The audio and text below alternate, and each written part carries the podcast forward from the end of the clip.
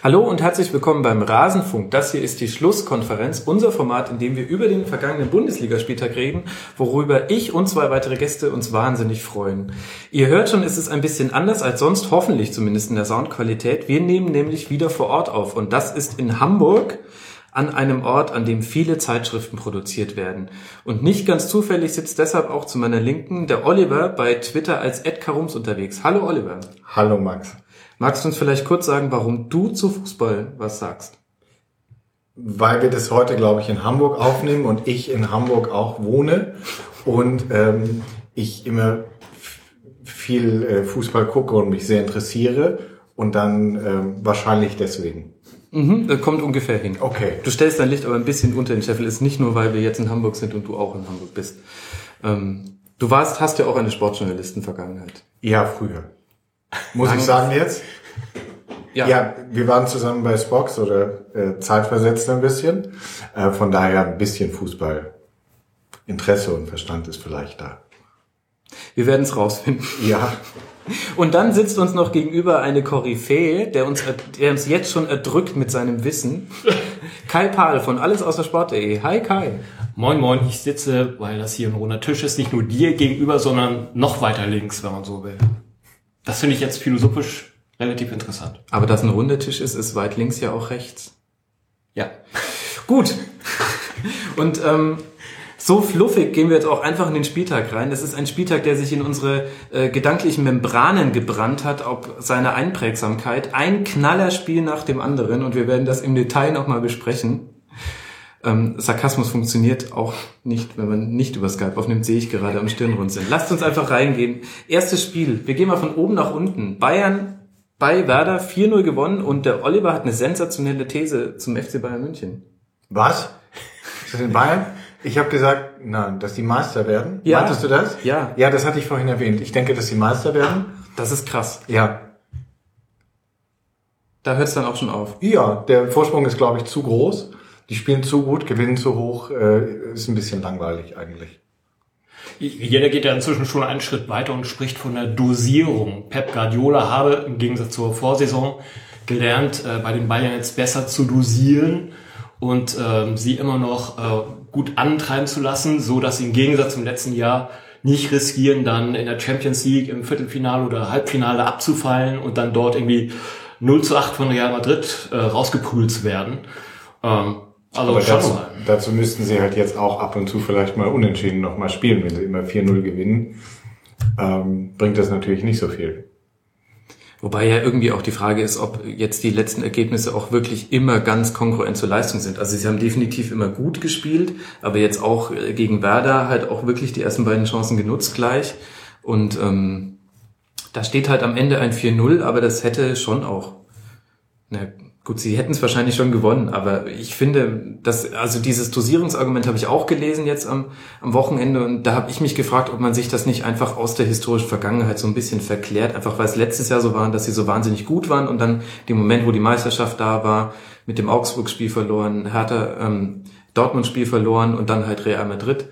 Ähm, dass man das jetzt so quasi einfach aus den Lehren aus der Vergangenheit jetzt so reinprojiziert in die aktuelle Entwicklung. Und hätte es einfach die letzte Saison nicht geben, würde man jetzt auch sagen, die überrollen gerade alles. Der dosiert doch nichts anders. Also in, in gewisser Weise habe ich, äh, was die Dosierung angeht, an diesem Wochenende auch ähm, häufig an äh, José Mourinho äh, denken müssen.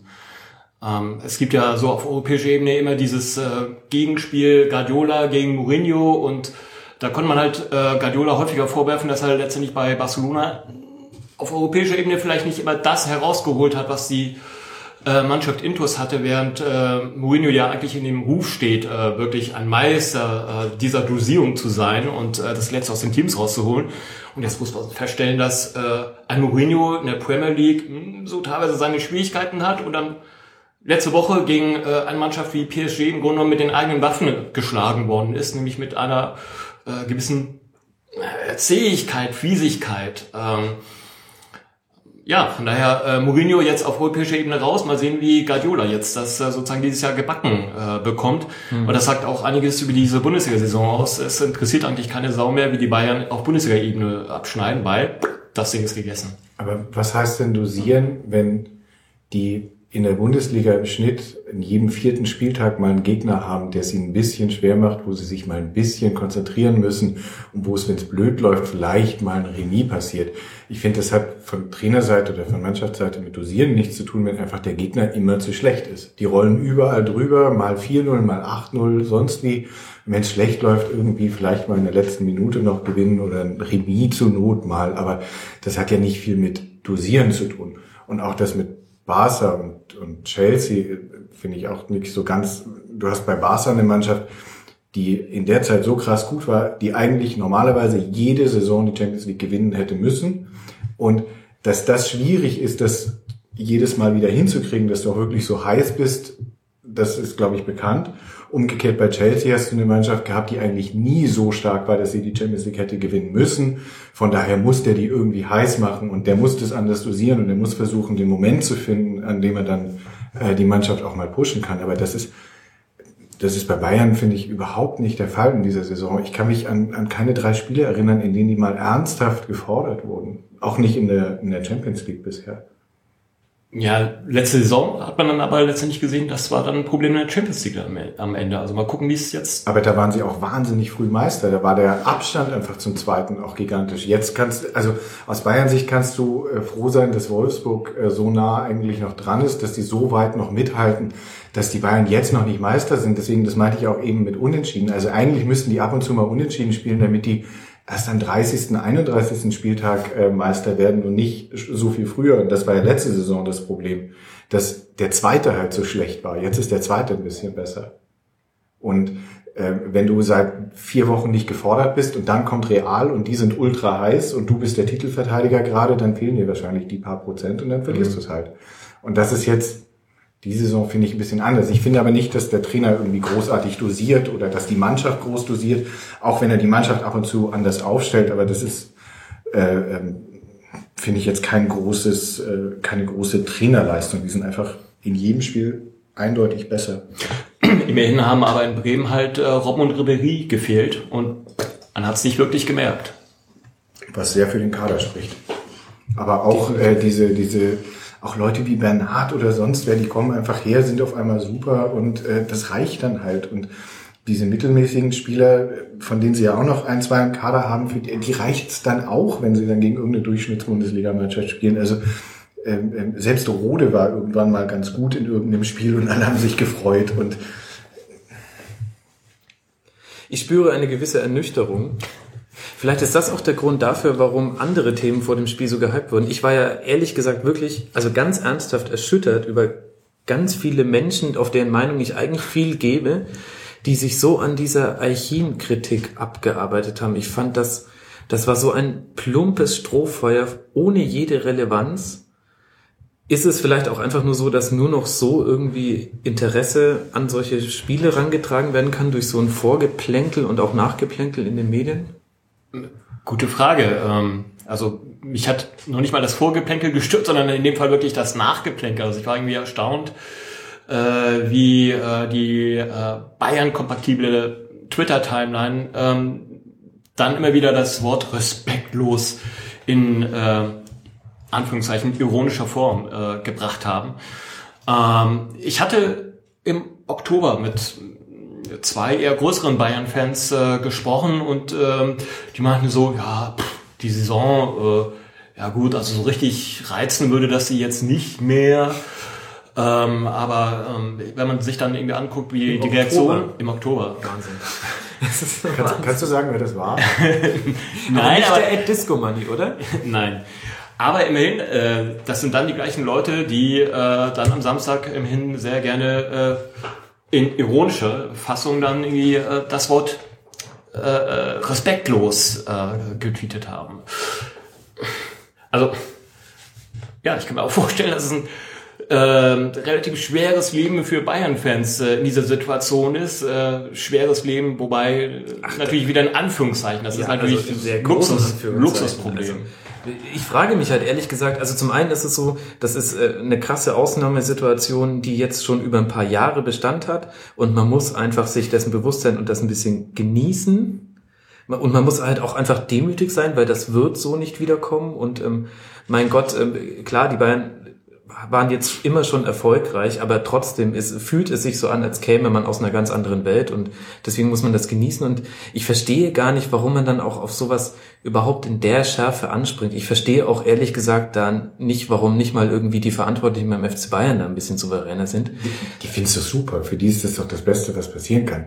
Die haben doch auch eine Saison, wo ständig gewonnen wird. Die müssen auch gucken, wie müssen, wie bringen sie irgendwie ein bisschen Spannung rein, wie halten sie auch die Spannung. Mhm.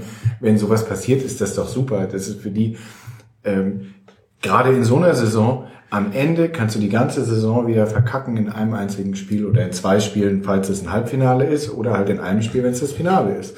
Und ähm, da ist es, musst du total äh, froh sein über, über alles, was sich anbietet, wo man ein bisschen Spannung reinkommt, wo man mal irgendwie ein bisschen aufpeitschen kann, weil normalerweise diese Bayern-Truppe, der sagst du, ihr fahrt jetzt nach Bremen, wie viele Punkte haben die Vorsprung? 20, 21, 18, äh, das langweilt die und dann fahren die da halt hin und dann kannst du froh sein, wenn wenigstens irgendwas mit einem Puck noch war vorher.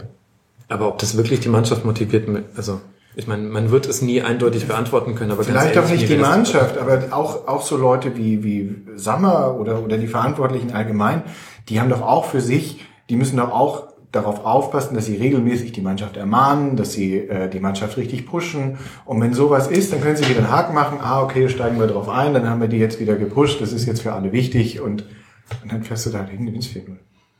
Es ist auf jeden Fall grotesk.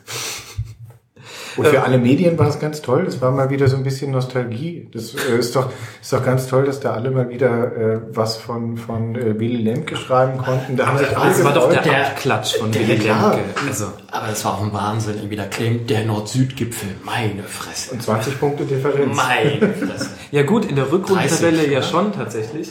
Aber ähm, ah. dann auf dem Feld ja dann auch wieder nicht. Ähm, insgesamt irgendwie äh, wahrscheinlich sinnbildlich für diese Saison auch die Art und Weise, wie der Sieg zustande kam, wahnsinnig souverän, wunderschöne Tore, ein überragender Alaba. So ist es halt einfach in der Saison. ja, und so wie du sagst, äh, genießen, das ist halt jetzt ein paar Jahre so. Ein paar Jahre, ja. Guck nochmal, wie lange. Ja, es ist schon ein paar Jahre so, es wird noch vielleicht ein paar Jahre so bleiben. Ähm, und das die, ob eine Saison erfolgreich war oder nicht, entscheidet sich jetzt bei Bayern immer nur in ein, zwei, drei Spielen, irgendwann im April, Mai. Mhm. Und wenn die nicht erfolgreich waren, war es eine Scheißsaison. Ja. Das ist halt auch mal okay. Ja, Wahnsinn. Muss man sich erst so ein bisschen dran gewöhnen, finde ich immer noch. Die Frage ist ja, wenn wir sagen, die Bayern sind absolut überragend, da wird sich auch in einiger Zeit nichts dran ändern. Welche Rolle wird da der VfL Wolfsburg mal spielen? Die jetzt auch gewonnen haben gegen Freiburg 3-0 und ähm, Kevin De Bruyne mit unfassbarer Leistung kann. Ja, ja. Ich habe mit Wolfsburg lange Zeit meine Probleme gehabt, weil irgendwie habe ich es nicht geschafft, sie mir anzugucken. Also äh, jedes Mal, wenn noch irgendwie Europa League war, äh, war ich irgendwie verhindert, musste arbeiten, keine Ahnung. Ich habe irgendwie dreimal angekündigt, ich will sie mir jetzt ganz bestimmt ansehen und äh, habe es dann irgendwie doch nicht gepackt. Jetzt habe ich mir irgendwie äh, gestern mal die äh, Muße genommen und sie mir angesehen äh, gegen Freiburg und ähm, ja, was, was De Bruyne da spielt, ist, ist einfach große Klasse. Mich, mich hat auch erstaunt mit, selbst als das Ding irgendwie eigentlich durch war oder im, im äh, Kontext äh, äh, des, des Punktegewinns eigentlich die, das Ding eine sichere Nummer war, hat er immer noch Vollgas gegeben. Er wurde auch nicht ausgewechselt oder sowas. Ähm, ich glaube, den darfst du nicht mehr rausnehmen. Der, ähm, der spielt zur Not in der Kabine weiter. Das ist ihm ganz egal. Ja, das, das ist die Frage, ob es auch angesichts der Opa League Belastung nicht langsam besser wäre, ihn zumindest irgendwie nach, nach 70 Minuten oder das rauszunehmen. Aber ja, ansonsten irgendwie große Klasse, was er da macht. Die Laufwege, ähm, ach, äh, ähm, ich halte ihn in der Tat derzeit wahrscheinlich sogar für den besten Bundesligaspieler. Mhm. Ja, und Oliver, was meinst du, wie nachhaltig das Ganze ist? Ich war mir da, also ehrlich gesagt konnte ich ganz lange mit dem Bayern-Verfolger in Bezug auf den VfL Wolfsburg nichts anfangen, weil ich immer nur die ganzen Standardtore gesehen habe und die Tore nach Kontern. Aber inzwischen hat sich da wirklich nochmal was getan, auch spielerisch und auch von der ganzen Spielanlage her. Können die nachhaltig jetzt dann vielleicht ja, da oben bleiben? Was heißt denn nachhaltig? Also ich glaube, zwei, drei Jahre. Ja, weiß ich nicht. Ich glaube, dass sie diese Saison äh, finde ich es ganz cool, wie sie Ergebnisse liefern. Also das läuft schon wie so ein Uhrwerk. Die sind einfach Zweiter und bleiben auch Zweiter und lassen sich da auch von niemandem einholen. Das, das ist schon ganz cool. Ähm, auf Sicht weiß ich nicht. Also ich kann mir zum Beispiel nicht so gut vorstellen, wie Dieter Hecking irgendwann mal sagt, so, jetzt greifen wir mal die Bayern an. Ich kann es mir bei dem irgendwie einfach nicht vorstellen, es passt irgendwie nicht. Mal sehen. Und dann finde ich das Ganze auch noch auf ähm, recht fragil aufgebaut. Die haben zwar einerseits ganz viel Kohle und können irgendwen holen, immer gute Spieler für, weiß ich nicht, sechs, acht Millionen, aber es muss nur einer kommen, so krass wie De Bruyne gerade spielt, es muss einer kommen, der macht ein Angebot an De Bruyne und wäre der jetzt weg, dann wären die Sechster, Siebter oder so. Mhm. Und der ist genau in dem Alter, dass jemand kommt und dann kommt ein großer Verein und dann weißt du es nicht. Der muss auch erstmal zeigen, dass er das drei Jahre so spielen kann. Das ist jetzt, glaube ich, die erste Saison, in der er so krass spielt. Ähm, vorher hat er das immer mal für ein paar Spiele mal gezeigt. Ähm, und wenn man sich jetzt darauf verlassen will, zu sagen, zwei, drei Jahre wird das so bleiben, das glaube ich eher nicht.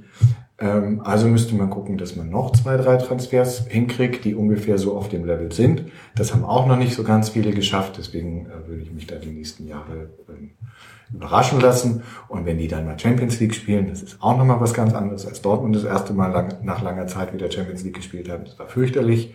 Auch in der, in der Champions League, das war immer peinlich, die sind immer ausgerutscht und alles, das war alles ganz schrecklich. Das äh, will ich mir bei Wolfsburg dann nächste Saison auch erstmal angucken. Ähm, ja, also diese Saison ganz, ganz sicher äh, Zweiter und nächste Saison und übernächste. Ja, aber sie, Wolfsburg hat immerhin einen Vorteil. Sie spielen jetzt halt gut mit in der Europa League. Und äh, das sind jetzt inzwischen auch keine Warmduscher mehr, gegen die sie in der Europa League spielen. Also von daher zumindest äh, nächste Saison, was äh, Champions League angeht, kann ich mir schon vorstellen, dass sie da smoother reinrutschen. Ähm, das Ganze macht schon einen recht stabilen Eindruck, auch wenn man im Hinterkopf behält, dass die letzte gute Phase von Wolfsburg war eben unter Magath, der so als äh, Durchlauferhitzer bekannt ist. Das wirkt jetzt schon wesentlich cooler. Äh, aber in der Tat gibt's auch bei mir noch so einen kleinen Disconnect. Dieter Hacking im Anzug, Mittwochabends an der Seitenlinie, äh, drückt irgendwie äh, Mourinho die Hand. Hm, mal gucken. Spannend. Äh, ich, ich finde es auch von der Berufsplanung eines äh, Dieter Hackings irgendwie recht spannend. Mhm. Hacking ist einer der wenigen Trainer, die eigentlich ihr Schicksal versucht haben, immer selbst in der Hand zu halten und von sich aus sozusagen den, den Verein zu wechseln. Und ähm, es, so ein bisschen sieht das jetzt auch so aus wie äh, das Ende äh, oder das, das Erreichen der, der beruflichen Planung, mhm. was seinen Wolfsburg-Job angeht. War das bei dem vielleicht auch immer so ein bisschen das ähm, ganz tolle Experten haben gesagt, der Dieter, der kann schon was, das ist ein super Trainer, aber so normale Menschen haben das jetzt nicht so wirklich wahrgenommen, weil er immer bei irgendwelchen Grattler-Clubs war. Und äh, jetzt mal bei einer Truppe, die zumindest Möglichkeiten hat, die auch Transfers tätigen können und gute Spieler holen können, da jetzt mal zu zeigen, jetzt sagen dann schon ein paar mehr Leute, dass er möglicherweise doch ganz guter Trainer ist. Ja, und nicht zuletzt auch ein Klaus Allops ähm, im Hintergrund, der seit ein, einigen Wochen so ein bisschen von der Bildoberfläche äh, verschwunden zu sein scheint. Ähm, der nicht, wo man nicht immer irgendwie den Eindruck hatte, dass er irgendwie wirklich einen guten Job machte und auch nicht sicher war, wie es bei ihm mit der Trainerwahl aussehen würde. Denn bei Werder Bremen hat er das Problem, einen neuen Trainer zu suchen, nie gehabt. Ähm, mal gucken, was, was dieses Duo da anrichten wird. Ist auch spannend unter dem Gesichtspunkt, dass ähm, der äh, möglicherweise der VW-Vorsitzender äh, äh, vielleicht auch eine Marschlinie geben wird, äh, wie äh, dann zum Beispiel die Konkurrenz von der Audi-Tochter äh, bei der nächsten Bundesliga-Saison anzugehen ist. Da kommen wir in den Bereich heikler Spekulationen. Das eigentlich erstaunlich ist, wenn man sich tatsächlich einfach mal nur die Punkte in der Liga anguckt, dann hat man die Bayern auf 1 mit 64, dann Wolfsburg auf 2 schon mit 53 und dann nochmal eine Lücke runter zu Gladbach mit 44, womit wir vielleicht beim nächsten Sonntagsspiel wären. Gladbach gegen Hannover 2 zu 0. Granit Xhaka mit vielleicht der besten Saisonleistung, die er bisher für Gladbach gebracht hat, Kai?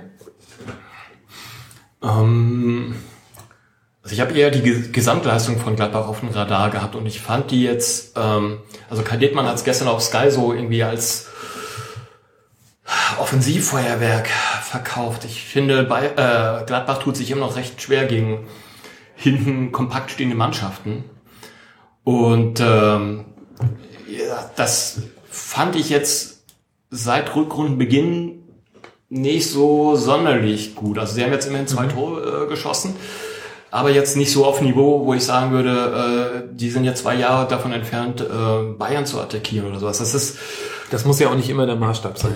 Nein, aber man muss da ja vielleicht nicht immer wie Medien funktionieren. Aber an dem Punkt, äh, wo man wirklich versucht, eine gewisse Konstanz in eine Saison ja. reinzubekommen, äh, wird es immer wieder so negative Erlebnisse geben, die dadurch gesteuert werden, dass halt man es nicht schafft, sein Spiel durchzuziehen. Mhm. Und das betrifft eben nicht nur Gladbach, sondern auch Leverkusen, auch Schalke. Also mir ging es an diesem Spieltag so, dass dieser ganze Spieltag im Grunde genommen zu einer ziemlichen Suppe zusammenschwappte, weil es halt sehr häufig diese Konstellation gab, dass eine Mannschaft versucht hat, das Spiel zu machen, während die andere Mannschaft eher darauf bedacht war, äh, defensiv gut zu stehen und äh, das Spiel des Gegners sozusagen zu verhindern. Mhm. Und das kommt ja auch nicht von ungefähr, wenn man sich die ganzen Ergebnisse anguckt, dass acht von den neun Ergebnissen oder Spielen, ähm, dass nur in einer einzigen Partie beide Mannschaften wirklich Tore geschossen mhm. haben. Alle anderen Spiele waren zu Null Spiele. Und äh, das war so gesehen ein fieser Spieltag, der sich dann auch in äh, Gladbach-Hannover widerspiegelte.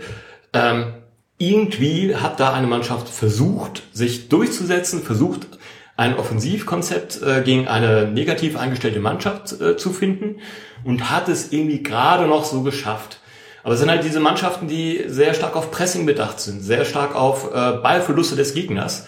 Die haben dann echte Probleme, wenn sie dann auf Mannschaften treffen, die dann wie Hannover zum Beispiel, äh, sich äh, 40 Meter vor dem Tor irgendwie verschanzen mit ihren elf Mann. Äh, und dann ging die Gladbach überhaupt keine Chance, sich sozusagen den Ball zu erobern und das ins schnelle Umschaltspiel zu bekommen. Und da fehlt es bei vielen Mannschaften Plan B und so hat dann auch Gladbach genommen diese Rückrunde bislang äh, gespielt. Gegen Schalke sah das genauso ähnlich aus. Sie haben es nicht geschafft, gute Chancen zu kreieren äh, bei all der äh, Überlegenheit bei, bei Ballbesitz.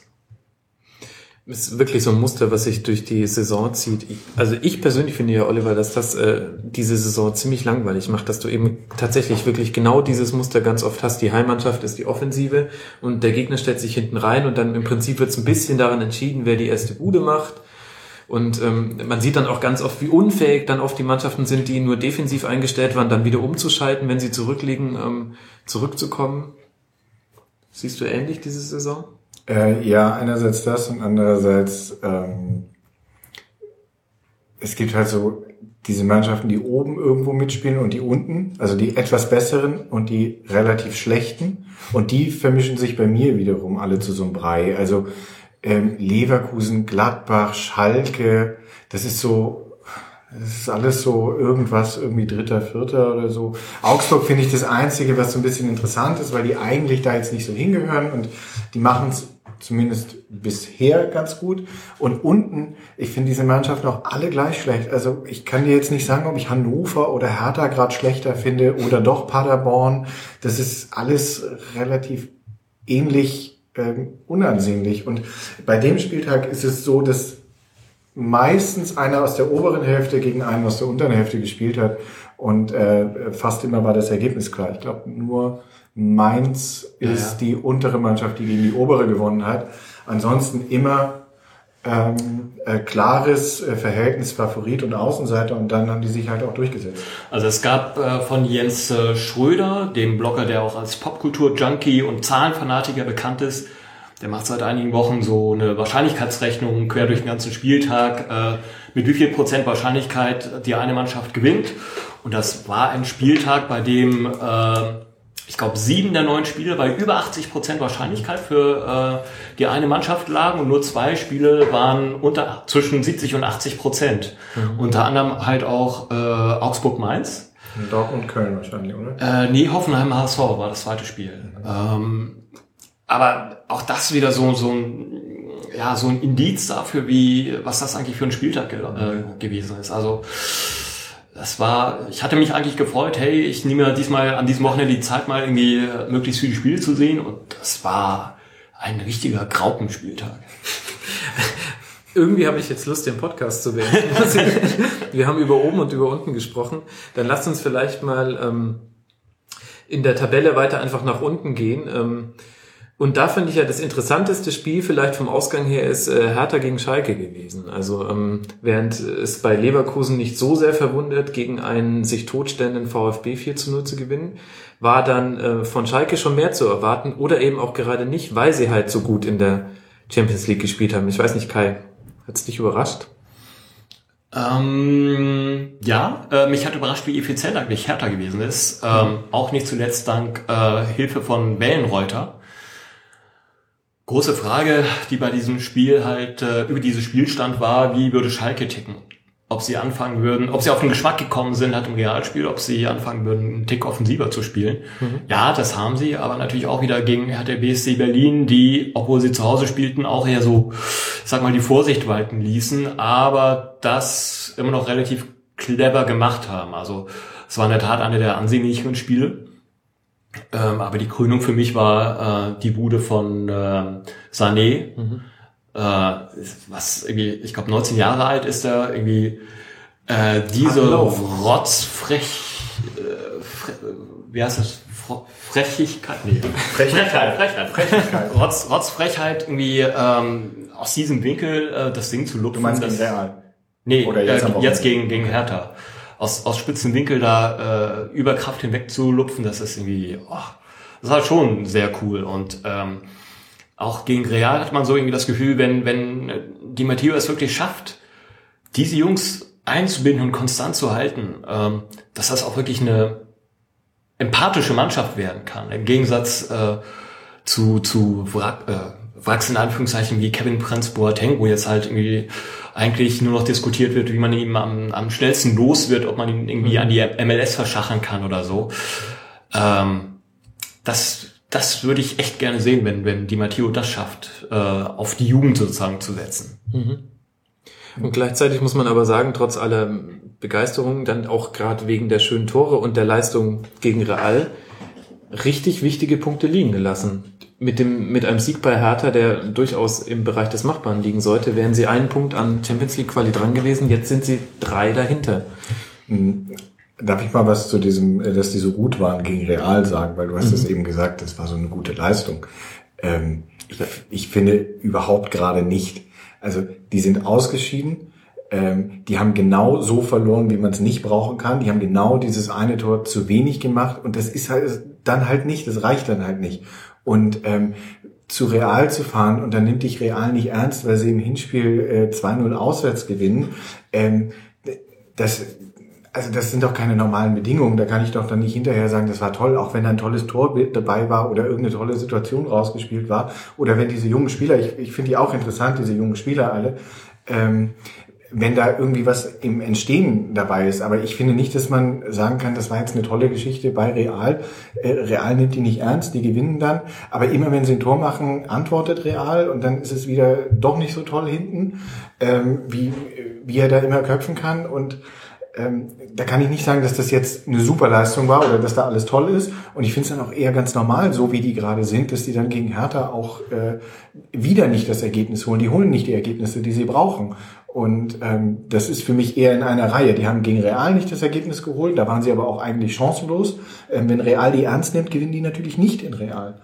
Und äh, äh gegen Hertha haben sie wieder nicht das Ergebnis geholt, gegen eine Mannschaft, die da hinten rum äh, äh stümpert und äh, also ich finde, die sind ähm, überhaupt nicht heiß gerade. Und das ist eher, vielleicht geht es auch noch weiter runter.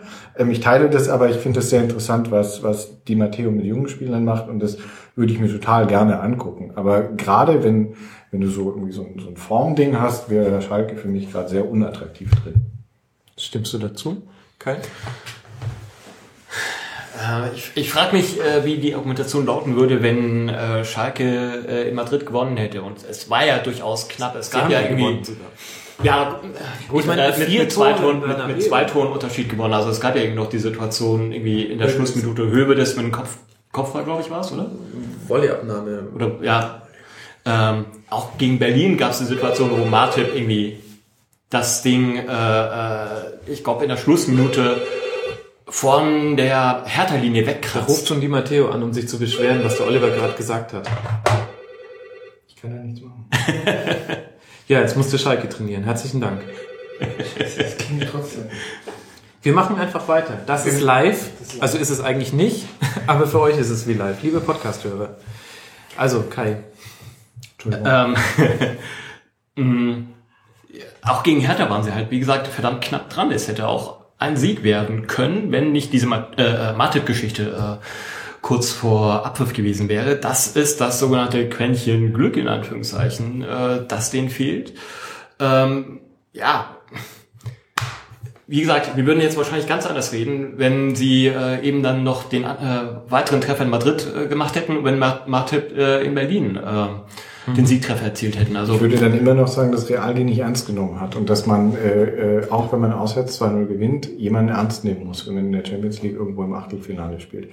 Ähm, das ist halt aber findest du vier Tore im Bernabeu in einem äh, K.O.-Spiel nicht erstaunlich? Ja, es ist toll, aber es ist, ähm, ähm, es bringt nichts und ähm, Real sagt, wir sind jetzt weiter. Es ist wurscht. Also klar, die hätten rausfliegen können und dann wäre das für Real eine epische Niederlage gewesen, die so nie wieder vorkommen darf.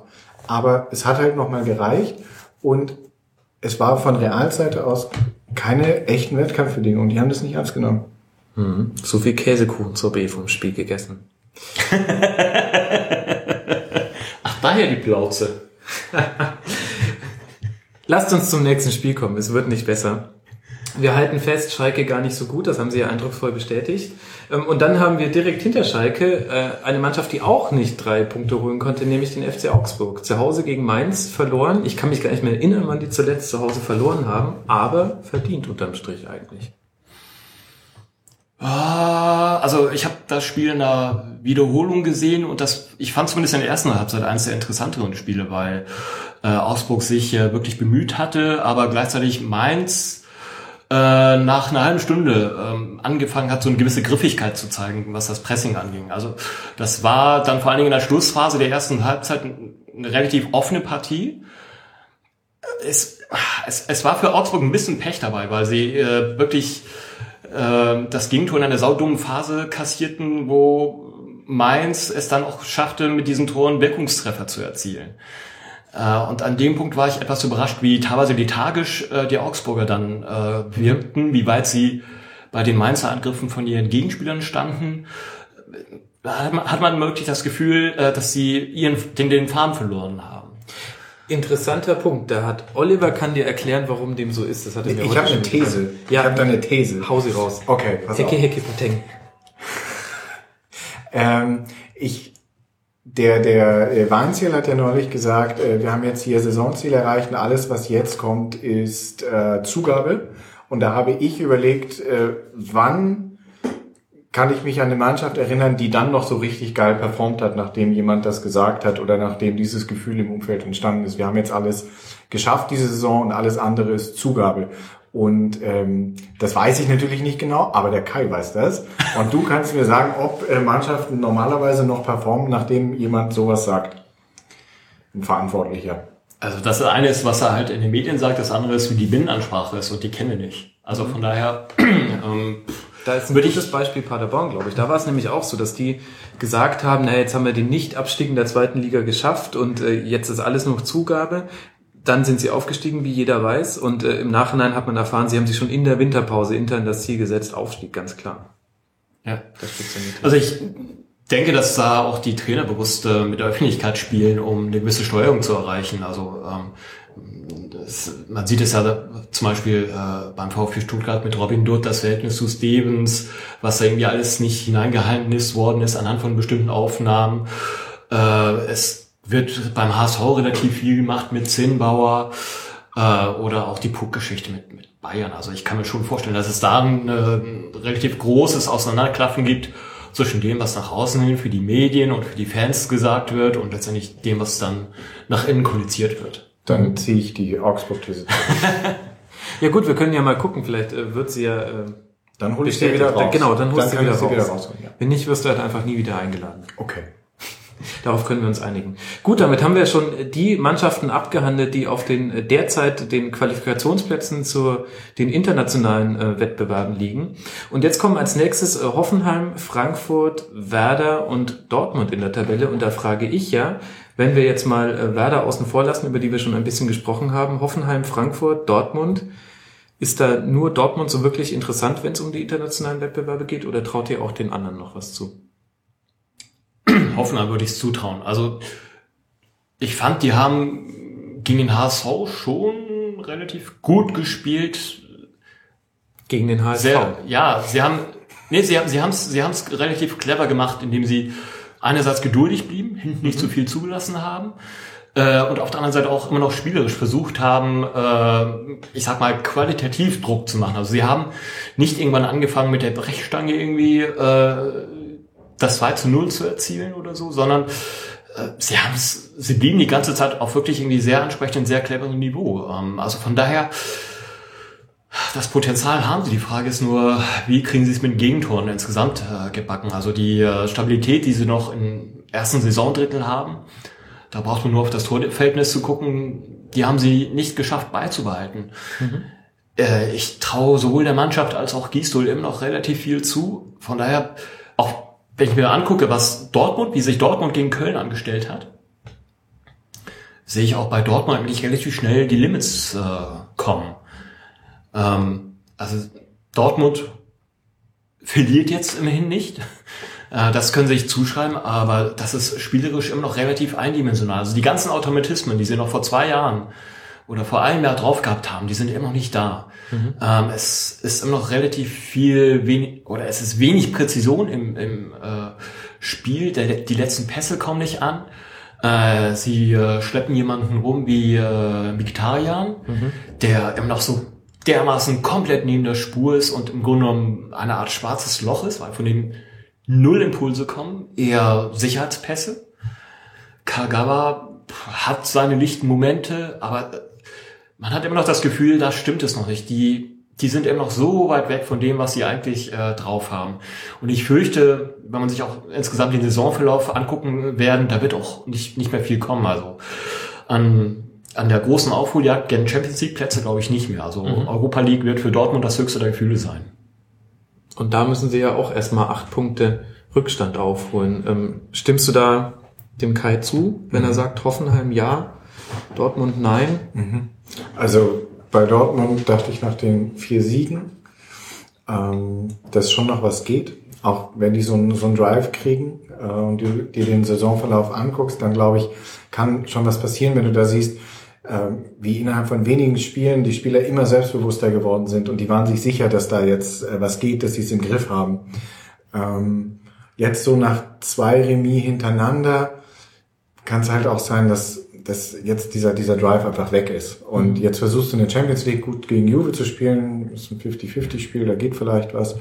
Ähm, vielleicht konzentrierst du dich jetzt mehr auf die Champions League oder versuchst die Bundesliga einfach seriös abzuwickeln, weil ich kann mir jetzt auch nicht vorstellen, wie du als Dortmund-Spieler jetzt nochmal so den riesen Flash kriegst, dich in die Europa League zu spielen. Dann spielst du nächste Saison Europa League, ich weiß es nicht ähm, dann lieber gucken, dass man da jetzt irgendwie einfach das seriös zu Ende spielt. Weil für diesen die, die brauchen jetzt schon drei Spieltage oder so und sie kommen immer noch nicht an Werder und Frankfurt und Hoffenheim vorbei. Und eigentlich müssten sie da jetzt mal vorbei sein. Dann könnte man auch noch mal so nach oben gucken und Champions League vielleicht interessanter finden. Aber wenn du dir die Tabelle anguckst, die werden und die nächsten Spiele, die werden, selbst wenn es gut läuft, brauchen sie zwei, drei Spieltage, um an diesen drei Vereinen vorbei zu sein, um überhaupt mal nach oben zu gucken. Und das, das wird sich ziehen und dann ist irgendwann 29. Spieltag und dann ist die Saison auch gelaufen. Mhm. Ähm, deswegen glaube ich bei Dortmund gar nicht mehr dran. Ähm, bei Werder glaube ich, die hatten das Zwischenhoch und ähm, das wird da jetzt irgendwie so bleiben. Ich traue es am ehesten auch Hoffenheim zu. Frankfurt traue ich auch nicht so viel zu. Und warum, ähm, woher kommt das, dass ihr Frankfurt nicht zutraut? Weil sich zu sehr auf Meier konzentriert, weil die Abwehr zu schlecht steht, weil es einfach Thomas Schaf ist? Helft mir. Wahrscheinlich, wahrscheinlich von allem. Ähm, äh, für mich für mich so ein bisschen bezeichnend äh, für das Spiel äh, Eintracht gegen Paderborn war das 1-0 von Meier, wo die Flanke, glaube ich, 20 Minuten durch die Luft segelt. Meier steht im Strafraum. Paderborner Spieler starren ihn an. Der Ball fällt auf den Kopf von Meier und das Ding geht rein. Ähm, ja gut, der macht halt aber halt auch wirklich nicht so oft Tor. das konnte man ja nicht ahnen. Ähm, Eintracht Frankfurt ist für mich eine komplett unberechenbare Freakshow. Ähm, man sieht's, man ahnt es am Torverhältnis 48, 49, dass das irgendwie sowohl äh, in der linken Spalte als auch in der rechten Spalte äh, relativ heftig. Ähm, es sind neun Siege, neun Niederlagen. Äh, für mich absolut unberechenbar. Mhm. Das ist so eine, so eine Truppe, die es, finde ich, bisher geschafft hat, weder zu diesen Schlechten da unten noch zu den Guten da oben zu gehören. Und irgendwer muss auch auf Platz acht stehen. Aber ich kann dir nichts Tolles an denen sagen und nichts Negatives an denen sagen. Es ist halt so eine Truppe, die irgendwo so auf Platz 8, 9, Ist auch Alex steht. Meyer nichts Tolles? Spielt auch eine geile Saison. Ja. Dass das jetzt so der Superstar da ist und ja, der schießt irgendwie seine 12 bis 16 Tore pro Saison. Er hat schon 19. Ja, jetzt sogar noch mehr, aber äh, ich finde Meyer durchaus cool, weil er irgendwie so von der ganzen Physis her irgendwie so komplett das Gegenteil von, mhm. von Eleganz ist oder äh, es ist auch nicht so, dass das vergifteste Kompliment aller Zeiten. Nein, noch nicht, noch nicht mal so. Er ist, er ist ja halt eher so ein Schlacks und er, er wirkt auch nicht wirklich dynamisch und das finde ich ihm einfach einen geilen Kontrast, äh, dass so jemand irgendwie äh, äh ja 19 Buden macht mit mit und äh, es ist auch nicht seine erste Bundesliga-Saison. Aber wie viel hat er in den sonstigen Jahren gemacht? 15, so meistens. Also war schon ja, ist ein guter Bundesliga-Stürmer, äh, äh, ja. Ich habe ihn, bei mir ist er auch immer unter Mittelfeld sozusagen abgehakt, irgendwie noch zu St. Pauli-Zeiten. Ähm, äh, mir, mir gefällt es irgendwie, wie jemand, in Anführungszeichen, No Name, äh, so irgendwie ausbrechen kann und im Grunde genommen den, den etablierten äh, Stürmern ähm, Paroli bieten kann. Mhm. Aber halt dann auch nicht mehr. Gut, dann ähm, lasst uns mal dahin gehen, wo es weh tut. Wir haben jetzt so ein bisschen über die oberen Plätze gesprochen. Jetzt, ähm, jetzt wird's ganz bitter. Ich muss los. Oliver ist Erfolgsfan, ihr habt das schon gemerkt vorhin an der Bewertung von Schalke. Für ihn zählen nur Ergebnisse und dementsprechend musst du einen tiefen Hass empfinden, wenn du dem VfB zuguckst. 0 zu 4 gegen Leverkusen. Nee, gar nicht. Äh, äh, nie Hass. Ähm, ja, das finde ich ganz, ganz tragisch äh, gerade.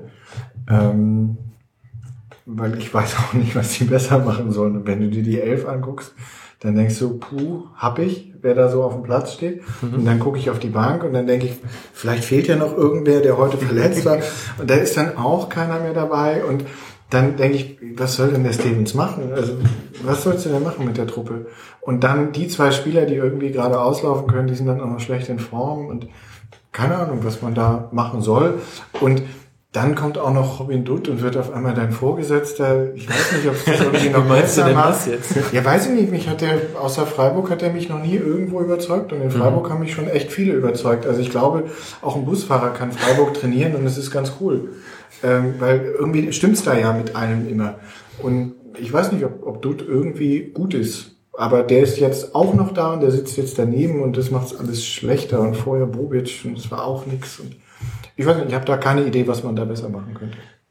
Es, mich erinnert es immer an die Situation des HSV, vielleicht irgendwie äh, mit ein oder zwei Jahren Rückstand.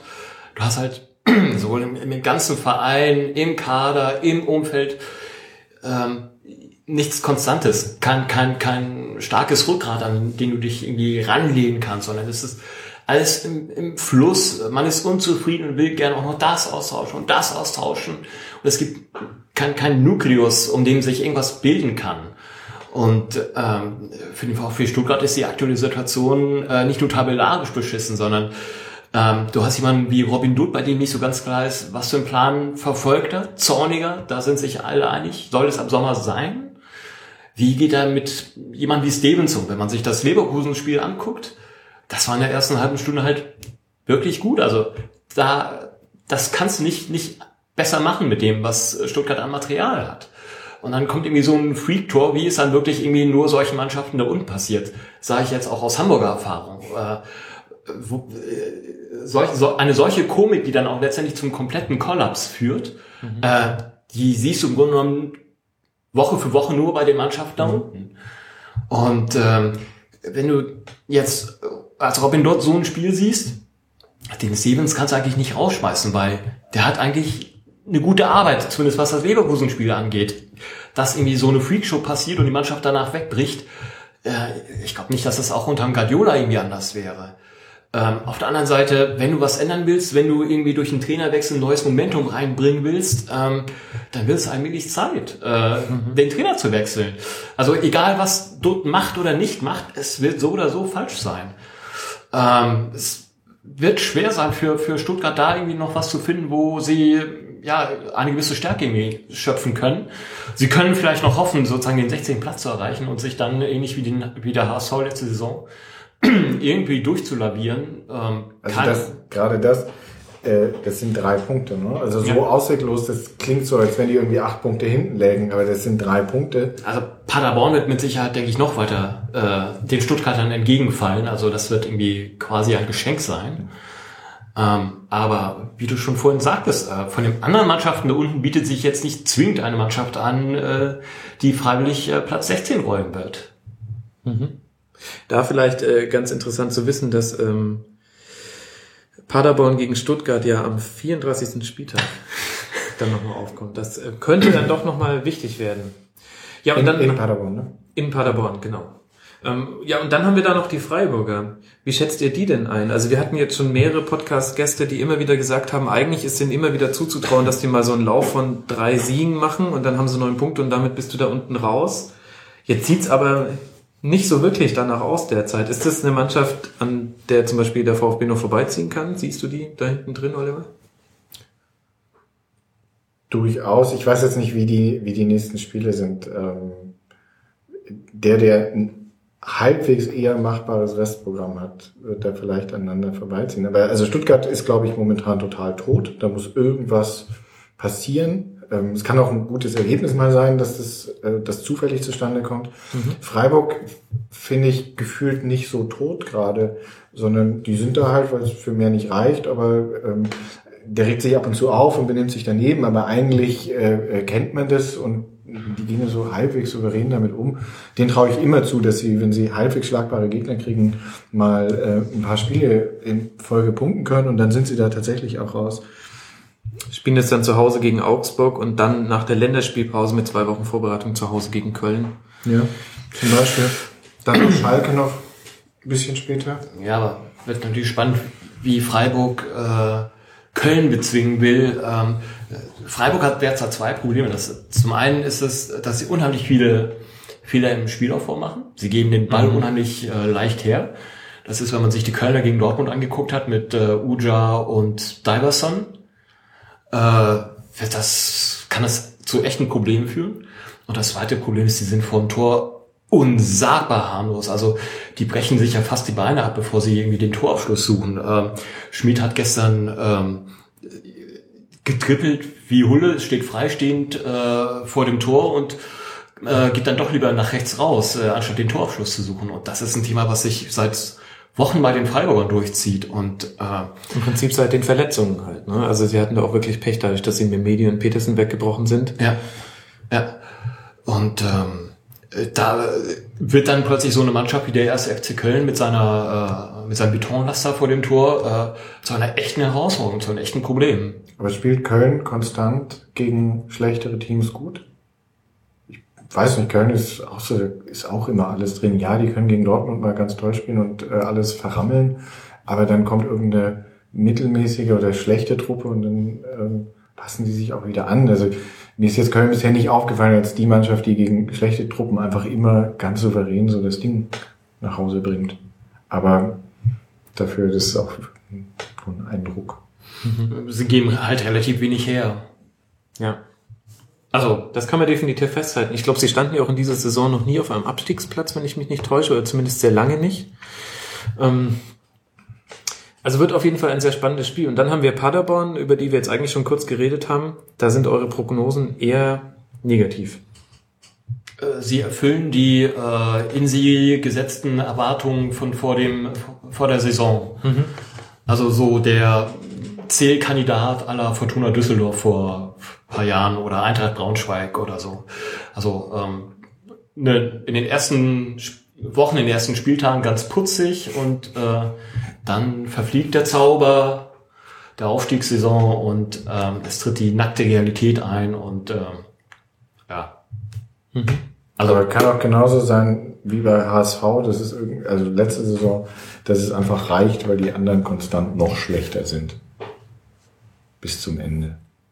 Womit wir eigentlich dann schon beim nächsten Team wäre, das es auch nicht geschafft hat, ein Tor zu erzielen. Durchaus bemerkenswert, dass die letzten vier der Tabelle diesen Spieltag kein Tor erzielt haben. Ich glaube sogar ähm, Freiburg-Stuttgart ja auch letzten Spieltag auch schon nicht, wenn ich mich nicht täusche. HSV 0-3 bei Hoffenheim, der Einäugige unter den Blinden mit 25 Punkten. Ähm, das Spiel war in gewisser Weise halt auch eine Freakshow nach dem nach der äh, roten Karte äh, gegen Dropny. Gegen Dropny. Ähm, ich weiß nicht nach wie vielen Minuten, drei Minuten, keine Ahnung. Mhm. Äh, mir kam es wie Sekunden vor. Äh, dann irgendwie diverse Verletzungen während des Spiels, angeschlagene Spieler. Ähm, da konnte sich der HSV eigentlich schon fast glücklich schätzen, dass er so lange ein 0 zu 1 hielt. Ähm, ähm, es war einfach ein scheiß Spiel, das irgendwie wirklich von der ersten Minute an gegen den HSV lief. Äh, und äh, der HSV ist überhaupt nicht in der Lage derzeit äh, aus eigener Stärke irgendwie so eine äh, so ein Scheißspiel zu kompensieren. Und was möglicherweise noch dramatischer äh, wird, sind halt die Konsequenzen, die dann äh, bis in den nächsten Freitag hineinreichen mit Verletzten und mit äh, dem Platzverweis von Dropny nächsten Freitag, wenn es dann gegen Hertha geht. Mhm. Ähm, also das äh, Kellerduell der Tabellennachbarn. Unbedingt gucken. wird ein spielerisches Highlight. Das nochmal exklusiv im Ausland vermarkten. Äh, ja. Die hat ein Topspiel nach dem anderen. Ähm, Übrigens hat Dropny die äh, Tätigkeit tatsächlich erst, also äh, die rote Karte erst in der äh, 20. Minute gesehen. Da sieht man mal, wie ja. das Spiel verflogen ist für den Betrachter Kai Pa. Ja, also gut amüsiert. Ähm, ja, das es gibt eine Parallele des HSV zu Freiburg, das ist eben, dass man das Gefühl hat, die haben keinen Offensivplan oder sie kriegen vorne nichts gebacken. Äh, ich würde es bei den Freiburgern wirklich eher an individuelle Qualitäten festmachen, dass sie den Torabschluss nicht suchen.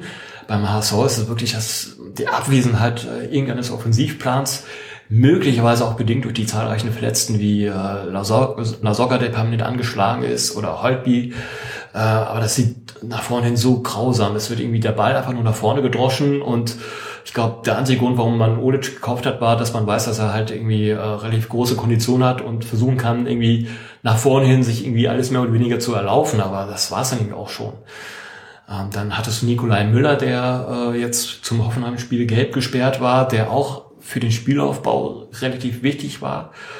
Ähm, du hast Beißer, der gesundheitlich äh, fehlte. Wenn es sowas gibt wie einen Offensivplan, dann ist es halt beim HSV über die Außen zu kommen. Das ist irgendwie alles so weg weggebrochen. Also beim mhm. HSV ist es wirklich aktuell an Verwalten von Mängeln und ähm, zu dem derzeitigen Saisonpunkt sehe ich auch nicht, dass sie das, dass sich da bis zum Saisonende irgendwas äh, ändern wird. Also auch für die ist eigentlich komplettes Durchwurschteln äh, angesagt. Wie das dann letztendlich perspektivisch für die nächste Saison anders aussehen will, aussehen soll, keine Ahnung. Ähm, das ist letztendlich komplett offen. Der HSV mit unter der Führung von Bayersdorfer neigt eher dazu, äh, statt irgendwas aufzubauen, durchaus hochkarätige Einkäufe zu versuchen und da eher schnell sein Ziel zu erreichen. So nach dem Motto, du kannst dem Hamburger Publikum nicht irgendwie zwei Aufbaujahre zumuten, sondern der Erfolg muss eher schneller kommen. Aber die Chance, dass du irgendwelche Graupen dabei holst, und man wird zum Beispiel auch abwarten müssen, was ein Olic bringt, sind natürlich relativ hoch. Also mhm. Äh, schwere Saison für den HSV und ich sehe bei weitem noch nicht die Weichen gestellt, äh, was die nächste Saison angeht, auch nicht was die Zukunft von Zimbauer angeht, denn bei Zimbauer hat man so allmählich das Gefühl, es stagniert. So von außen kann man schlecht beurteilen, ob es halt aufgrund der ganzen äußeren Faktoren wie die Verletzen, Verletzung oder Sperren äh, ist oder ob es da auch möglicherweise an Qualität beim Trainer selber fehlt.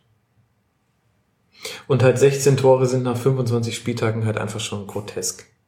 Das kann man nicht anders sagen.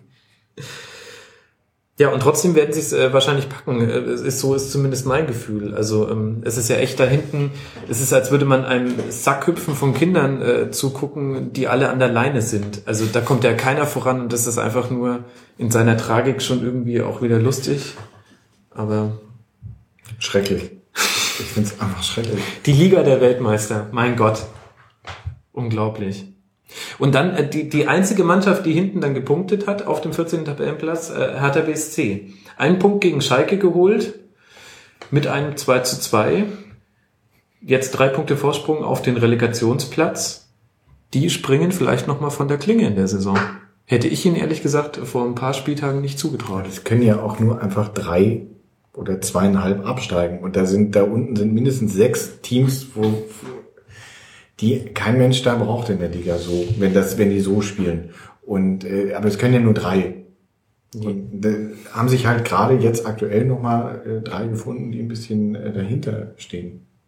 Die Sache ist halt auch, ähm, also ja, ich, ich, ich empfinde das manchmal durchaus auch so, dass ich mir denke, also da könnten ruhig mehr als drei runter. Andererseits, wen willst du denn hochholen? Ja. Guck mal in die zweite Liga, das ist ähm, das Austauschmaterial ist. Ähm, Aber ich glaube, bei den letzten Spielen, da geht es bei denen da hinten nicht darum, wer irgendwie besser ist, sondern es werden sich halt die drei schlechtesten finden unter diesen sechs. Mhm. Aber es wird sich nicht drei ganz gute finden, die es irgendwie noch schaffen. Ich meine, selbst wenn man sich die Härte anguckt, ich schaue mir hier gerade die letzten Ergebnisse an. Ich meine, 0 zu 0 äh, in Stuttgart.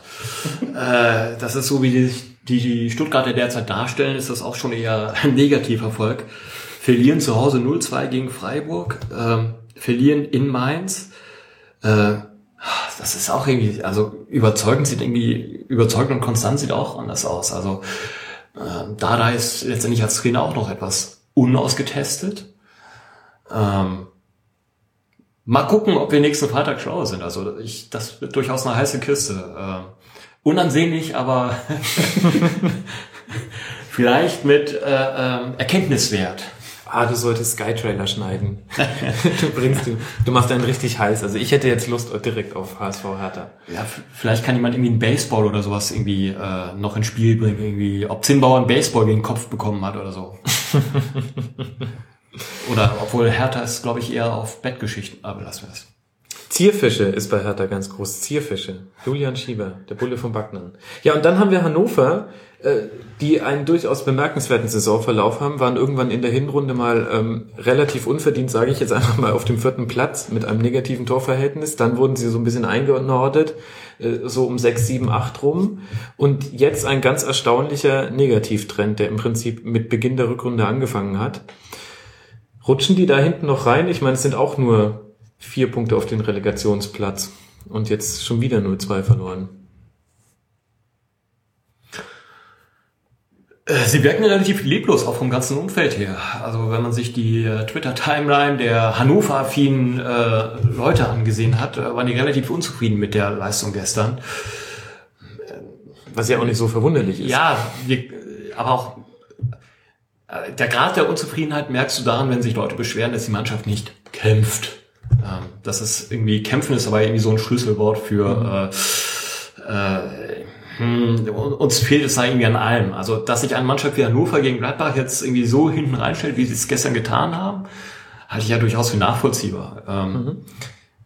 Das Problem ist halt, wenn, wenn du dann das erste Gegentor äh, kassierst, äh, und dann anfängst umzuschalten und äh, deine Chancen irgendwie vor dem Gladbacher Tor zu suchen, dann merkst du erst, wie stumpf eigentlich deine Waffen sind. Ähm, und das steckte für mich eigentlich eher hinter dieser Kritik an, die wollen nicht kämpfen.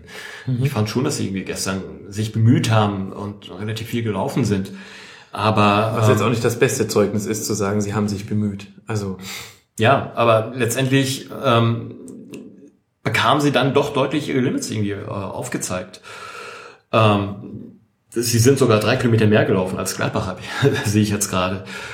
Ähm, die ganze Negativstimmung, auch aufgrund dieser ganzen Ultra- und Martin-Kind-Geschichte, ist mhm. schon relativ übel. Also wenn es jetzt sogar schon so weit ist, dass die Gladbach, äh, Gladbacher Fans irgendwie Transparente äh, gegen Kind aufstellen, ähm, puh, ähm, und dann ja nicht zu vergessen auch noch irgendwie die Ansage von Kind vor zwei oder drei Wochen gegenüber äh, Korkut, ähm, er soll doch bitte irgendwie so und so viele Punkte innerhalb der nächsten drei oder vier Wochen erzielen, sonst müsse man sich das nochmal irgendwie näher angucken. Vorspielen gegen Bayern, Gladbach und jetzt dann Dortmund. Yep. Und dann hast du irgendwie einen Duffner, der auch irgendwie auf Tauchstation gegangen ist, ohne dass man irgendwie äh, das Gefühl hat, dass er sich jetzt irgendwie besonders vor seinem Trainer stellt. Ähm, das fühlt sich sehr, sehr, sehr ungesund an. Also die hätte ich jetzt eher noch auf dem Radar, irgendwie, dass sie äh, paar Plätze runtergehen, äh, eher auf dem Radar als zum Beispiel Hertha oder selbst den, den HSV. Wobei, auch sie haben natürlich Pech gehabt. Also, wenn ich an das HSV-Spiel zurückdenke, das waren ja vom HSV geklaute Punkte, muss man so sagen. Also, das waren eigentlich drei Punkte für Hannover, die sie hätten da einsacken müssen. Stattdessen irgendwie gehen sie mit einer Niederlage raus. Also, dumm gelaufen. Ja, und damit haben wir alle Spiele besprochen und im Grunde sind wir genauso schlau wie vor dem Spieltag. Oben ist es irgendwie ähm, weitläufig auf den ersten drei Plätzen und dann wird's enger, aber irgendwie auch äh, verwaschen die Mannschaften so ein bisschen miteinander, wenn ich dich richtig verstanden habe, Oliver. Dortmund kommt nicht mehr ran und hinten, ja, wie ich es gesagt habe, als, als würde man irgendwelchen Kindern auf Schlittschuhen zugucken, die zum ersten Mal irgendwie versuchen, da sich auf dem Eis fortzubewegen. Das ist eine einzige große Mangelverwaltung da hinten in, auf diesen letzten Plätzen.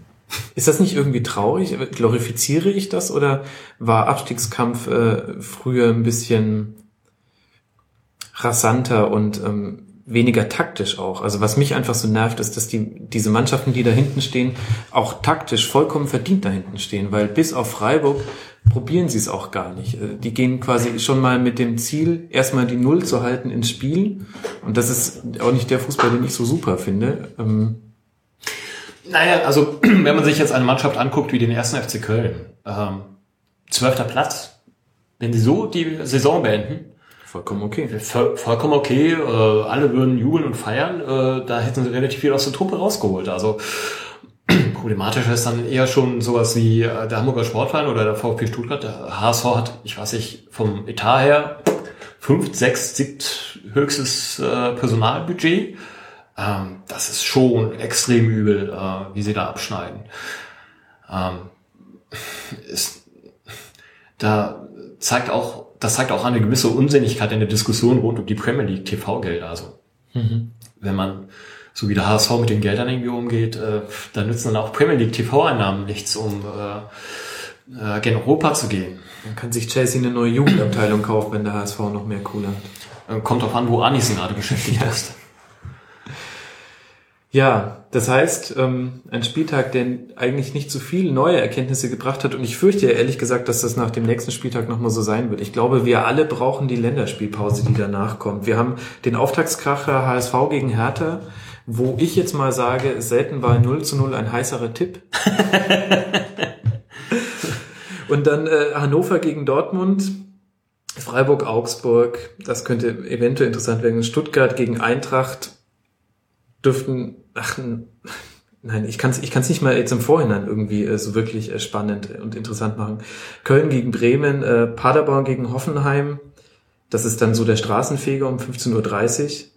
Schalke, Leverkusen, da wird's interessant, mal wieder ein Topspiel, ist was anderes mal. Das wird halt auch interessant äh, unter dem Gesichtspunkt, wie wird Schalke sich diesmal ausrichten? Also wird Di Matteo weiterhin äh, seine offensive oder relativ offensive Ausrichtung beibehalten gegen eine Mannschaft, die einerseits berüchtigt ist, dieses, äh, wie nannte sich das, irgendwie Hochtempo-Pressing, äh, dieses Agro-Pressing irgendwie zu spielen. Äh, auf der anderen Seite war das irgendwie auch eine Geschichte, wo die Leverkusener es in den letzten Wochen eher ruhig angehen ließen. Also keine Ahnung, wie sie, wie Schalke Leverkusen sich entwickeln wird. Und dann haben wir noch Mainz, Wolfsburg. Fällt mir nichts zu ein. Und, und dann Topspiel Sonntagabend Bayern München gegen Borussia Mönchengladbach. Wobei man da vielleicht auch an diesem Spiel ganz gut erkennt, wie sich äh, Gladbach in der Saison verändert hat. Das war in der Hinrunde noch, da waren sie vielleicht der schwerste Gegner für die Bayern, haben ein super Spiel gemacht. Christoph Kramer in WM-Form. Wahnsinnig gut. Ähm, Und jetzt in der Rückrunde gehe ich zumindest mit anderen Erwartungen in dieses Spiel. Ich glaube, es wird eindeutiger. Ja, das ist so ein bisschen die Konsequenz aus ähm, Gladbach äh, seit Rückrundenbeginn, bei dem man nicht so das Gefühl hatte, dass sie noch mit so viel Offensivdruck spielen. Äh, Kai Dittmann hat äh, gestern die These vertreten, ähm, dass Favre bewusst auf die Bremse äh, trat, um diese Doppelbelastung mit der Europa League ähm, zu kompensieren und hat daraus geschlussfolgert, dass das gestrige Auftreten gegen Hannover ja dann eben doch schon ein wahres Offensivfeuerwerk gewesen sei, weil man sei ja jetzt aus Europa League ausgeschieden, also kann man jetzt in der Bundesliga richtig Gas geben. ja, gehe ich jetzt noch nicht so mit. Äh, für Gladbach ist natürlich das Spiel in München eine andere Konstellation. Äh, dann werden sie die Underdogs sein, dann können sie sozusagen diese Balleroberung und Umschaltspielgeschichte äh, spielen, die sie jetzt zum Beispiel gegen Mannschaften wie Hannover nicht spielen konnten. Mhm. Wir dürfen gespannt sein. Es wird ein weiterer Knallerspieltag und ähm, also ich persönlich bin tatsächlich jetzt dann froh äh, um die Länderspielpause. Ich brauche auch mal ein bisschen Ruhe vor Hannover, Hamburg und Konsorten. Entschuldigung an alle Leute da draußen, ihr dürft jetzt gern wieder einen Stern bei iTunes geben, aber sorry, es macht auch wirklich gerade nicht so viel Spaß, äh, eure Spiele anzugucken. Ich bin da vielleicht aber auch verwöhnt. Kai, du hast, als du reingekommen bist, gesagt, du überkompensierst diesen Spieltag, indem du uns mit äh, neuesten Neuigkeiten aus der Ligue 1 versorgst. Da fällt mir ja ein, Ibrahimovic, nicht ganz so nett sich geäußert nach dem Spiel. Gegen wen war es? Gegen Lyon oder? Nee, äh, gegen, in, in Bordeaux. In Bordeaux, stimmt, ähm, 2 zu 3, ne? Yep. Ähm, also ich habe das Originalzitat äh, nicht gelesen, nicht gehört. Ich habe irgendwie eine etwas harmlosere Version äh, gehört, die ohne äh, den Ausdruck Scheißland äh, auskam. Du musst es kurz wiedergeben, weil ja. nicht alle Hörer sind so tief drin. Ähm, die Version, die ich gehört habe, war, ähm, ich habe in 15 Jahren Karriere ähm, keinen derartigen Schiedsrichter erlebt. Dieses Land hat den PSG nicht verdient andere Variante war halt Scheißland. Mhm. Ich habe heute Morgen äh, Radionachrichten in, äh, aus, aus Frankreich gehört und da haben sie sich noch nicht mal getraut, irgendwie dieses Zitat zu bringen, äh, sondern haben nur angekündigt, dass es möglicherweise noch vom Verband eine saftige Geldstrafe für ihr Ibrahimovic äh, hageln wird. Ähm, ich habe gestern das Spiel äh, sozusagen nur stumm neben dem äh, Gladbach-Spiel laufen gehabt. Ähm, es gab unter anderem eine bizarre Situation, wo es einen Freistoß gab äh, für Bordeaux, bei dem zwei Minuten lang ein PSG-Spieler nach dem anderen beim Schiri vorsprach, um irgendwie deutlich zu machen, wie scheiße es eigentlich war, diesen Freistoß zu geben. Äh, und als wie dann, kleine Babys. Ja, wohl auch so ein bisschen irgendwie das Thema aus dem Chelsea-Spiel aufgreifend, äh, ja. wo es ja wohl auch solche Diskussionen gab. Und als dann die PSG-Spieler durch waren, äh, kamen dann schließlich die Bordeaux-Spieler einer nach dem anderen angewackelt, um sich darüber zu beschweren, dass die PSG-Mauer nur sieben Meter vom Ball äh, entfernt war. Und ähm, der Schiri hat da wirklich nicht reagiert, sondern ließ eine Minute nach der anderen verstreichen und ähm, es ging locker drei Minuten irgendwie äh, ins Land, bevor dann der Freistoß wirklich ausgeführt worden ist. Das ist so vielleicht irgendwie Sinnbild äh, für eine naja, nicht, nicht ganz koschere äh, Spielleistung gewesen. Ansonsten auf dem Spielfeld selber sah Ibrahimovic eigentlich relativ locker aus. Hat sich so ein kleines Duell mit dem äh, Torhüter von äh, Bordeaux geliefert, aber so eher äh, auf die lustige Art. Nach Abpfiff hat er auch irgendwie äh, amüsiert mit dem, haben sich beide amüsiert unterhalten. Äh, hat auch relativ viel engen Kontakt mit Contento gehabt. Äh, vor dem Spiel äh, miteinander gesprochen, nach dem Spiel miteinander gesprochen. Contento ist äh, Links, Linksverteidiger bei äh, Bordeaux mhm. inzwischen und ähm, äh, sah überhaupt nicht danach aus, als hätte irgendwie Ibrahimovic Hals gehabt, aber den Äußerungen nachzuteilen schon. Ähm, halt für den PSG irgendwie einfach in gewisser Art und Weise eine Scheißsaison. Ähm, Champions League stehen sie gut da, da haben sie auch wirklich einen, einen Erfolg jetzt gegen Chelsea, den man ihnen so nicht zugetraut hätte, weil dass so eine Schönspielertruppe wie der PSG äh, so eine derartige Nummer äh, gegen Chelsea durchziehen kann, mit ähm, zweimal Rückstand aufholen und irgendwie auch mit dreckigem Spiel und mit zehn Mann. Ähm, Ibrahimovic ist ja relativ früh mit Rot rausgeflogen. Das hatte man denen nicht zugetraut. Auf der anderen Seite äh, ging jeder davon aus, dass der PSG jetzt äh, äh, in der Ligue 1 den Titel mit äh, 20 Punkten Vorsprung holen würde. Und davon sind sie halt weit entfernt. Sie gucken derzeit auf Platz zwei herum, haben äh, es ist ein enges Trio an der Tabellenspitze mit äh, Lyon, denen das keiner zugetraut hätte, mit Marseille, denen das ebenfalls keiner zugetraut hätte. Also die Dominanz, die sie eigentlich hätten ausstrahlen sollen, das tun sie nicht. Und ähm, ich kann mir schon vorstellen, dass es intern auch so die Leute ein bisschen ankotzt. Mhm. Darauf lassen solche Äußerungen schließen. Gut, dann wissen wir endlich über die Ligue 1 Bescheid. Das war ein Segment, was viele Hörer immer wieder gefordert haben. Ähm, und das konnten wir jetzt endlich bedienen. Und dann sage ich mal abschließend äh, eine Frage an Oliver. Oliver, du bist dafür bekannt, dass äh, du deine, äh, deine Lieblingsvereine öfter wechselst als deine Oberhemden. Mhm. Gibt es aktuell in Europa eine Mannschaft, wo du sagst, die findest du so richtig gut? Nee, also ich bin in die ganze Saison nicht so richtig reingekommen, muss ich sagen. Die gesamte Bundesliga ist 25. Spieltag. Ich habe noch kein Lieblingsteam, es kickt mich noch überhaupt nicht. Ich finde ganz toll, so Bayern mal zuzugucken, weil es ist wahrscheinlich schon historisch, dass sie so krass gut sind. Das ist auch ganz interessant. Ähm, ich fand auch Dortmund sehr interessant, ähm, wie negativ das war in der Champions League auch nicht. Normalerweise müssten, würde ich sagen, müssten es die Bayern schon machen. Die sind eigentlich stark genug gegen jeden. Ähm, es liegt nur an denen, ich wüsste nicht, wer irgendwie also wenn ich eine Empfehlung aussprechen sollte, ja, schau dir die A-Liga an aus Australien. Äh, das ist eine Liga, die... Das ist jetzt sehr speziell. Kai. Ja, aber hey, von Hipster zu Hipster. ähm, es ist eine Liga, die flasht mich absolut. Also sie hat mich seit den äh, Playoffs in der letzten Saison irgendwie richtig gefangen genommen. Und am, jetzt am Sonntagmorgen gab es dann schon wieder so ein Spiel.